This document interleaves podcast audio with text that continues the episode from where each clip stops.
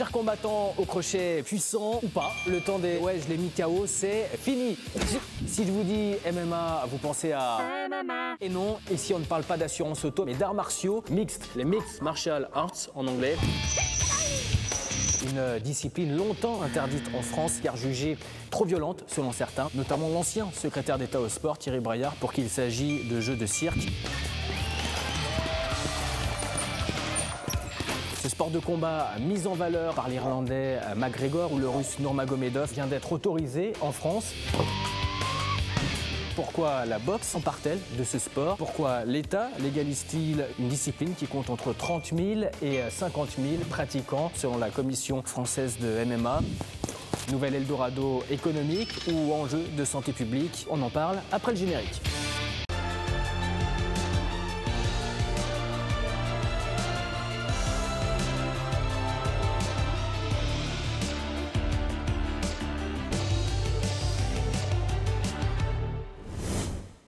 Bienvenue sur RT France pour un nouveau numéro de l'autre match. Le mois dernier, la ministre des Sports, Roxana Maracineanu, a annoncé son intention de légaliser le MMA, euh, le Mixed Martial Arts en anglais, euh, la fédération de tutelle, la fédération française de boxe. Euh, pourquoi? Quels enjeux sur la société? On en parle avec nos invités.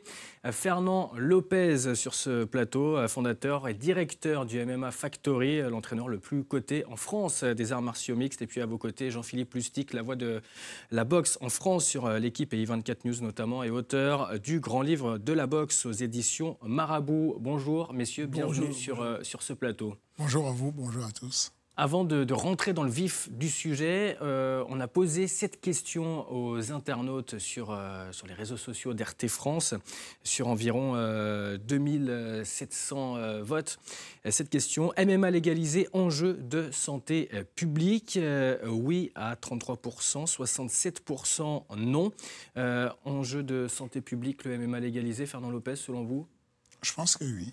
Et pourquoi Parce que ce serait euh, irresponsable de laisser euh, un, peu, plus de 50 000 Français pratiquer un sport de manière sauvage. Je pense qu'il faudrait qu'on encadre le sport, il fallait qu'on l'encadre, qu'on évite la dérive sur la pratique sauvage, qu'on évite, euh, qu'on apporte ce qu'on appelle l'obligation de qualification qui existe dans tous les autres sports. L'article L212 du Code du sport oblige toute personne qui veut enseigner, éduquer euh, dans toute discipline sportive va être qualifiée pour pouvoir comprendre les compétences sur la biomécanique, la physiologie, sur le corps. Et donc, c'est une bonne chose de, de, pas dans l'idée que vous pensez, mais je pense qu'effectivement, c'est un, enjeu de santé de protéger l'intégrité physique des, des pratiquants de MMA. Votre avis, euh, Jean-Philippe Lustig, euh, par rapport à cet enjeu public, euh, cet enjeu de santé publique par rapport à, au MMA bah, bah, Ça me semble indispensable, parce qu'il a tellement été critiqué, on, évoquera certainement durant nos échanges, mais il a tellement été critiqué, ce sport-là, pour des raisons de dangerosité éventuelle. Donc l'encadrement est indispensable. Puis, comme il le précise, le, le principal, c'est la priorité, l'obsession, c'est la santé des pratiquants. C'est donc d'encadrer et de leur permettre de pouvoir s'épanouir dans toutes les situations, dans tous les clubs, avec le maximum de sécurité, comme la boxe l'est. Donc euh, oui, c'est un enjeu capital. Alors pourquoi, pourquoi euh, il y a plus de personnes qui répondent non, selon vous? Je, pense qu'on est dans un monde où on a peur du nouveau, de ce qui est nouveau, de ce qui est inconnu.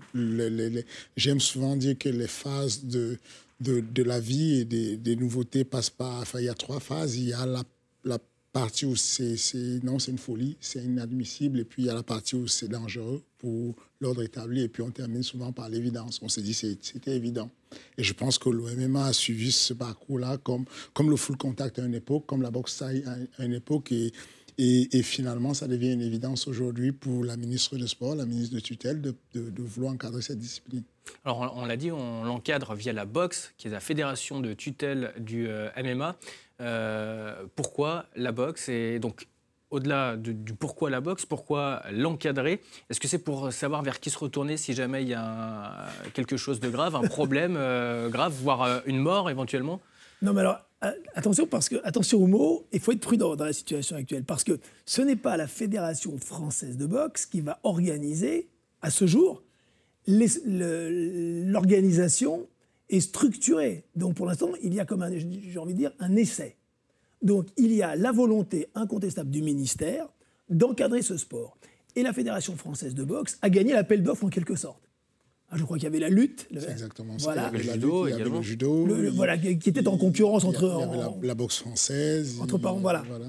Et donc, c'est par le biais de la structure de la Fédération française de boxe qu'on va justement encadrer, structurer, à la fois sur un plan amateur et professionnel, cette nouvelle discipline, dite sauvage, entre guillemets, qui est le MMA. Mais donc à tous les niveaux, parce que pas juste au niveau professionnel, les plus grandes compétitions les plus prestigieuses, mais également les pratiquants. C'est cela. Donc on met en place, la fédération en l'occurrence va mettre en place, alors euh, donc c'est euh, la structure sur un plan médical, l'organisation, les compétitions, qui entraîne, qui est diplômé, qui ne le sera pas. Enfin, il y a un énorme travail en profondeur qui est fait, et c'est l'expérience, le vécu de la Fédération française de boxe, qui à la fois est pertinente dans le monde amateur et professionnel, qui est chargé de cette lourde mission. Est-ce qu'il n'y a pas euh, un côté hypocrite quand même de légaliser euh, le MMA, sachant qu'il y avait déjà des, pratiquants Euh, Vous l'avez dit, un peu plus de 50 000. Les chiffres varient. Euh, Selon la commission euh, française du MMA, c'est entre 30 000 et 50 000. Euh, voilà, grosso modo, euh, en tous les cas, il y a, beaucoup de, de- de pratiquants. Est-ce qu'il n'y a pas un côté hypocrite de le légaliser, sachant qu'il y a déjà des pratiquants? C'est pour ça que je ne parle pas de légalisation, je parle de normalisation, je parle de reconnaissance éventuellement, mais pas de légalisation. Le MMA n'a jamais été illégal. Le MMA se pratique en France depuis une trentaine d'années. Euh, la compétition du MMA, du MMA n'était même pas illégale. Elle est devenue illégale en 2015. Le- le- euh, il y a trois ans, euh, en, en septembre, on a organisé un événement euh, J'ai co-organisé un événement au cycle d'hiver. Le premier événement est le seul événement de MMA avec une cage, avec des frappes au sol, euh, dans le 11e arrondissement à Paris. Avec Il y un octogone, comme on voit derrière Avec vous. un octogone. Mais il n'y avait Ah, pas l'appellation MMA, c'est ça hein? C'était appelé MMA. C'était MMA C'était clairement MMA. Et, il se trouve que euh, après, il y avait un vide juridique. Et après ça, le secrétaire d'État à l'éducation, M. Braya, a décidé de modifier le texte de loi sur le code du sport, justement pour pouvoir, pour une bonne fois, interdire la compétition. Mais en aucun cas, le MMA a été illégal.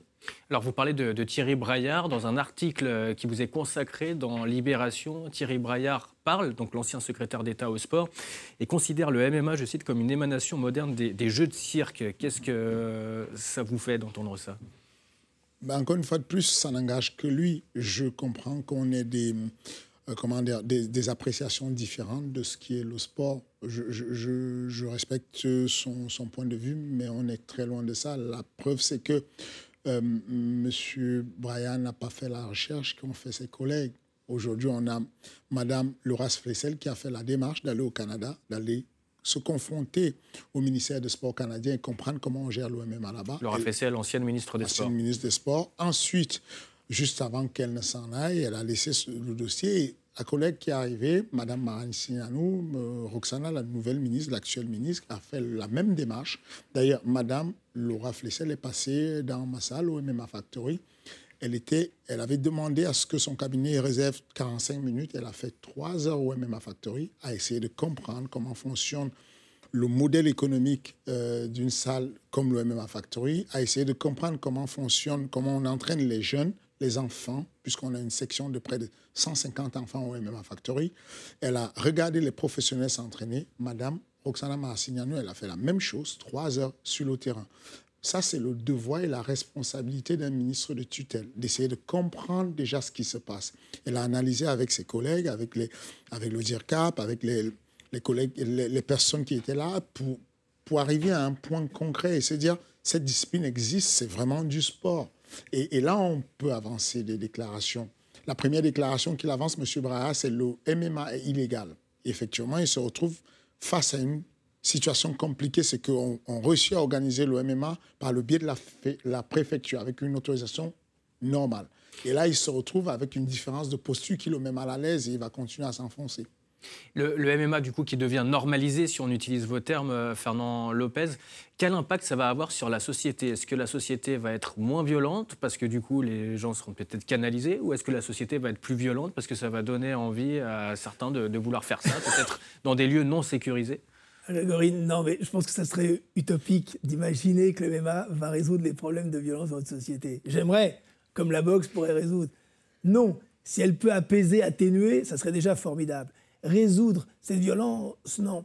Après, elle peut permettre, et c'est important, à ces jeunes-là qui ont cette énergie, pour ne pas dire d'autres, euh, pour pas utiliser d'autres termes, euh, qui ont besoin de se dépenser, dans un espace réglementé, de pouvoir s'épanouir et de pouvoir, euh, je dirais, lâcher cette agressivité, cette haine qu'ils peuvent avoir. Donc ça, c'est formidable. Dans le cadre justement réglementaire, avec des entraîneurs de qualité et qui savent qui savent échanger et, qui savent créer un lien très fort avec ces pratiquants. Maintenant, l'histoire, on ne va pas refaire l'histoire de la société, mais l'histoire de l'humanité montre que les Jeux du cirque ont fasciné pendant 1500 ans, hein, puisque les, Jeux olympiques ont été créés, les, premiers en moins 776, avant j'écris, je crois, jusqu'en 396.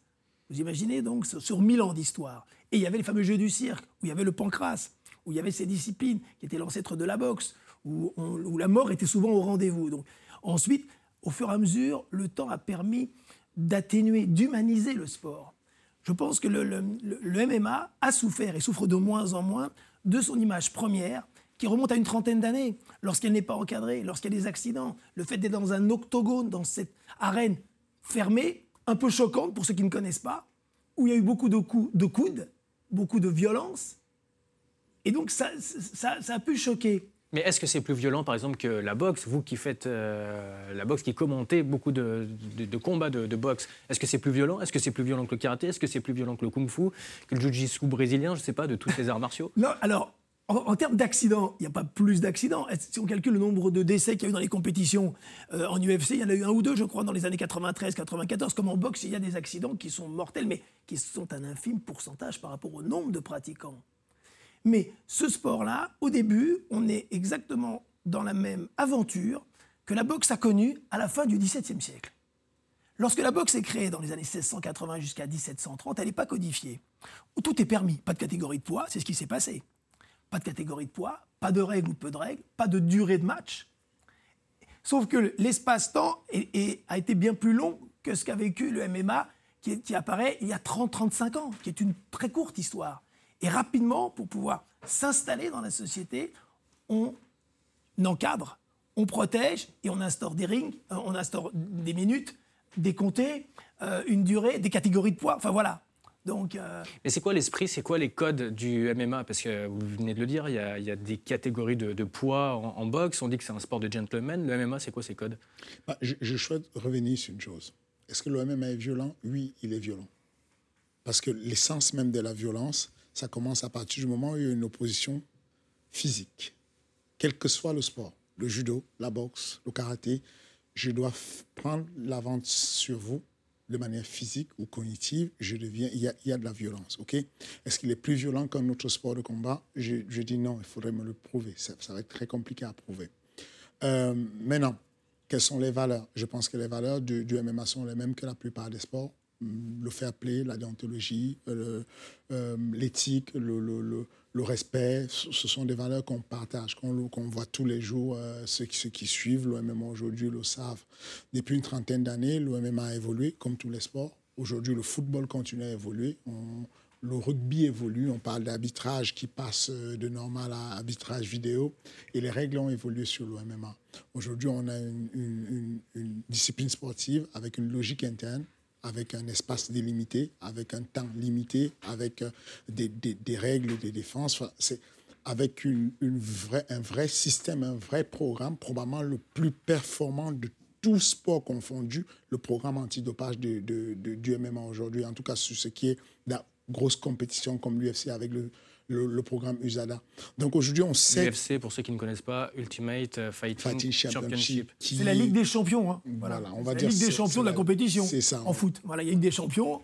Et l'UFC, c'est la compétition majeure. Exactement. Quand on est champion UFC. Mais, c'est la fin du euh, premier ah, round. On reste euh, sur le ring, sur l'orthogone, et on revient dans, dans un instant pour continuer de parler de MMA. A tout de suite.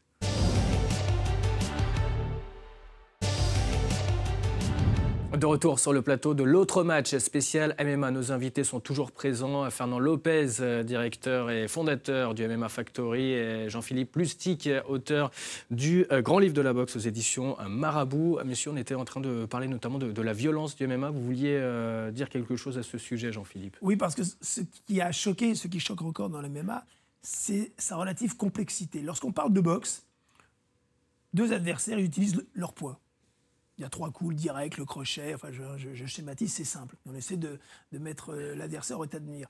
Lorsque l'on est dans, cet octogone, dans cet espace qui peut déranger, hein, à première vue, par rapport au ring, comme le ring d'ailleurs après a dérangé, mais c'est un mélange de beaucoup de disciplines, la MMA. On parle du jiu-jitsu, on parle du grappling, on parle du pancras, de la lutte, et on a du mal à comprendre. Donc, et, comme on voit beaucoup de, séquences, à la fois de la boxe, on utilise les pieds, on utilise les coudes, on utilise, comme au rugby, on fait un plaquage aux jambes, on va utiliser les coups de coude. Donc, et après, il y a ce travail au sol qui parfois est un peu invisible. Donc, et, et donc, il y a des images qui dérangent parce qu'on n'est pas habitué à voir autant de disciplines réunies sur cet espace-là. C'est ça le mot, habitué. Oui, mais. Euh, tout se joue dessus.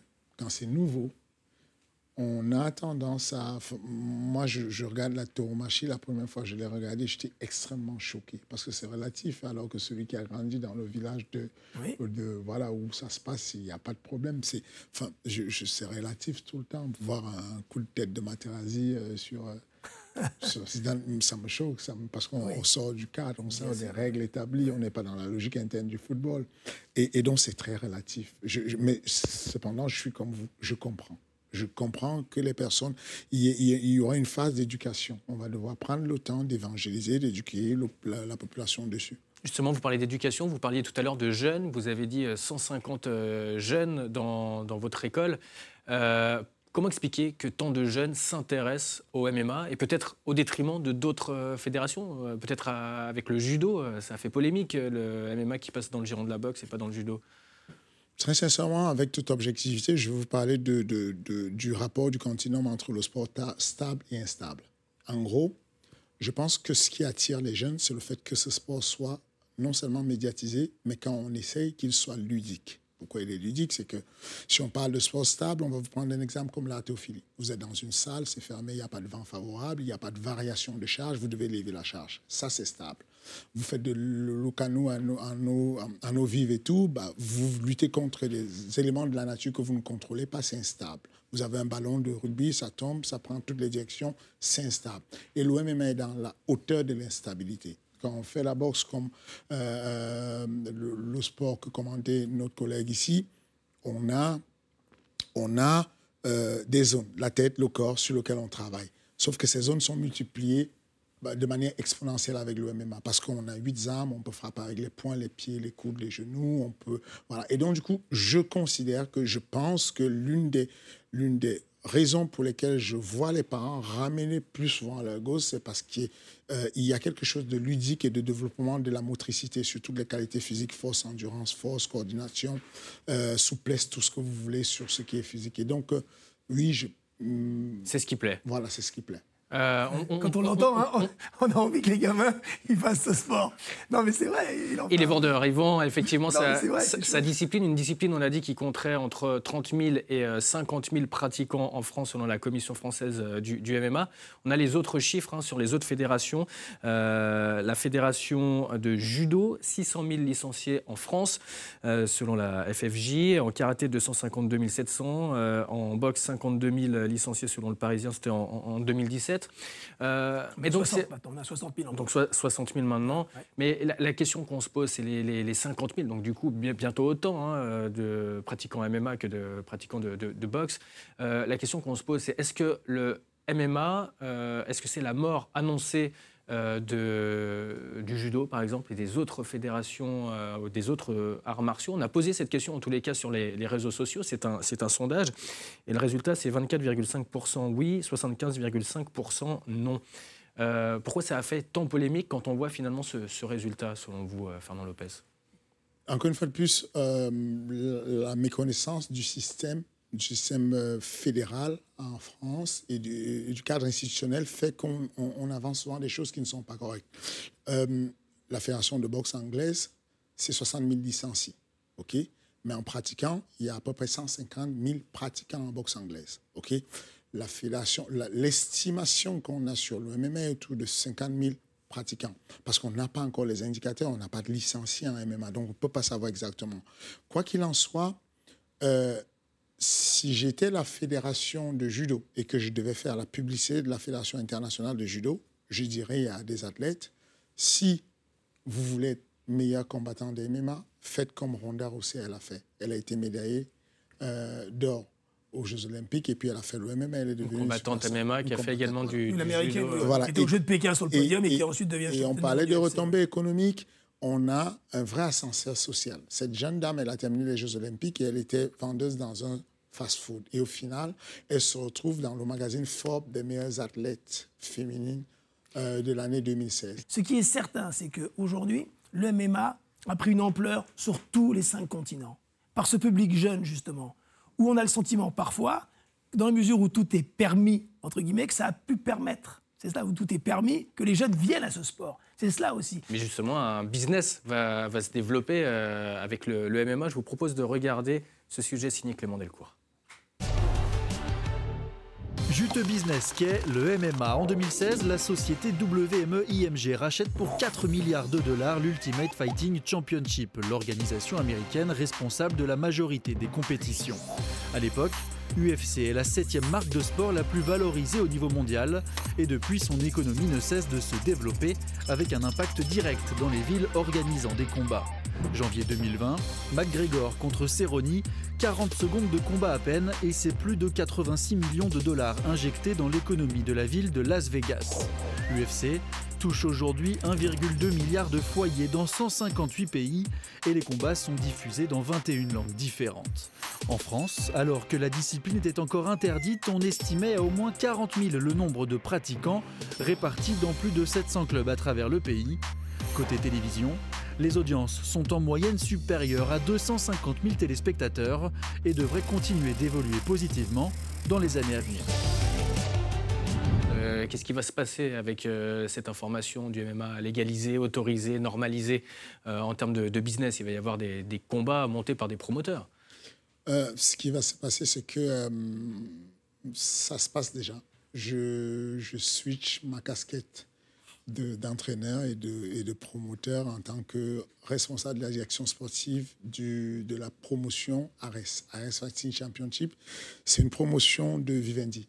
La, la- la- maison Vivendi a, une- a créé cette société qui est une, une promotion afro-européenne avec euh, l'intention d'apporter une qualité de production jamais vue avec une qualité de, de carte encore euh, jamais vue sur, sur, pour, pour les, pour les 68 millions de, de Français et les Africains. ouais. Donc, Et- du coup, on, on a fait le premier événement à Dakar au Sénégal. Le second se devrait se faire, devait se faire au Zénith. Et on est passé sur Bruxelles. Et là, on, on reviendra en France aussitôt que le cadre institutionnel le permettra. Euh, vous venez de parler de Bruxelles. Euh, À l'époque, il y avait Luxembourg également, euh, d'où étaient euh, diffusés hein, les, les- les matchs de, de. MMA. parce que C'était illégal euh, en France. Il y avait Combat Sport, maintenant c'est RMC. Euh, avec euh, le, le fait que le MMA devienne normalisé, est-ce que d'autres grands opérateurs euh, vont se lancer, selon vous, dans la médiatisation de, de ce sport? Je pense à Canal, notamment, qui euh, diffuse euh, souvent euh, de, de la boxe. Est-ce qu'il va y avoir un match là-dedans et également économiquement Euh, Alors, si je peux me permettre de, de- de répondre, il y a le, le marché du sportel. C'est un indicateur très précis sur la santé d'un sport précisément. Donc le sportel, le marché du sport et de la télévision, mais aussi des nouvelles technologies qui se déroulent à Monaco depuis 30 ans. Tous les diffuseurs, tous les organisateurs sont présents. Il y a donc un marché, on achète, on vend. Et avant, auparavant, pendant des années, il y avait des stands de boxe. HBO était présent, Showtime, ESPN, les grands organisateurs de boxe également, donc les diffuseurs, et là, ils sont moins présents. Le marché du MMA se développe parce que dans ces fameux stands aujourd'hui, les vendeurs de droits sont très présents et le stand de l'UFC est impressionnant. Et comme on l'a vu d'ailleurs au synthé avec 158 pays distribués, 20 21 langues, etc.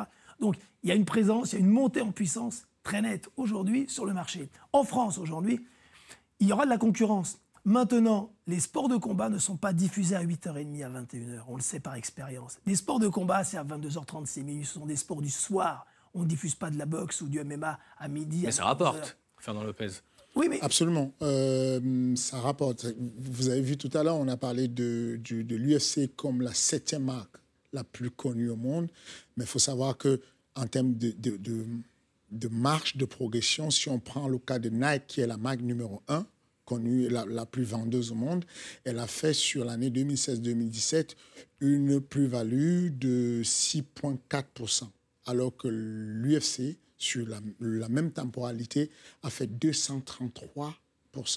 C'est vous dire la manière exponentielle dont le marché du MMA évolue. On sait aujourd'hui que les indicateurs montrent que les télévisions marchent bien. L'UFC FAT parce qu'il est la plateforme de, de, de, l'UFC. Ça peut intéresser le CIO, ça peut devenir olympique un jour le MMA Absolument.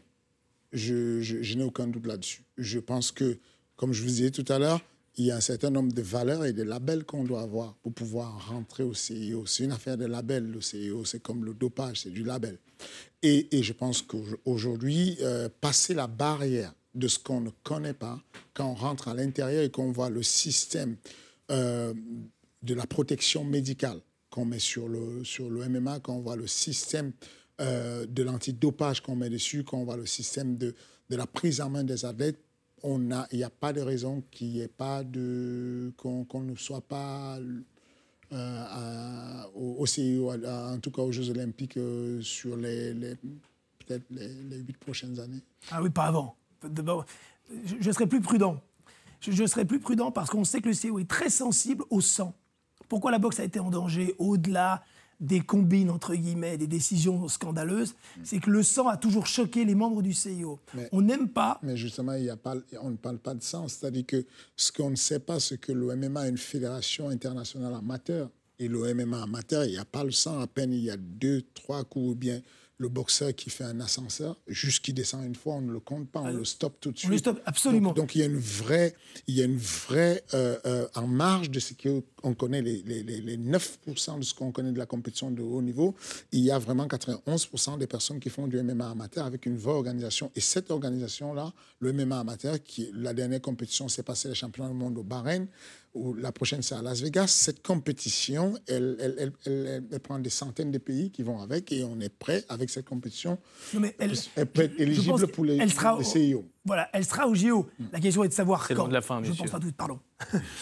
Donc peut-être le MMA au JO, on verra quand. En tous les cas, merci messieurs d'être venus sur ce plateau pour parler euh, de ce thème, donc le, MMA autorisé euh, en France. Fernand euh, Lopez, merci d'être venu sur ce plateau, donc l'entraîneur le plus coté de, France dans cette discipline et Jean-Philippe Lustig, la voix de la boxe en France, auteur du grand livre de la boxe aux éditions Marabout. Merci beaucoup messieurs. On se retrouve évidemment la semaine prochaine pour un autre thème. D'ici là, vous pouvez revoir évidemment cet autre match euh, en podcast ou en replay sur rtfrance.tv. Bye bye.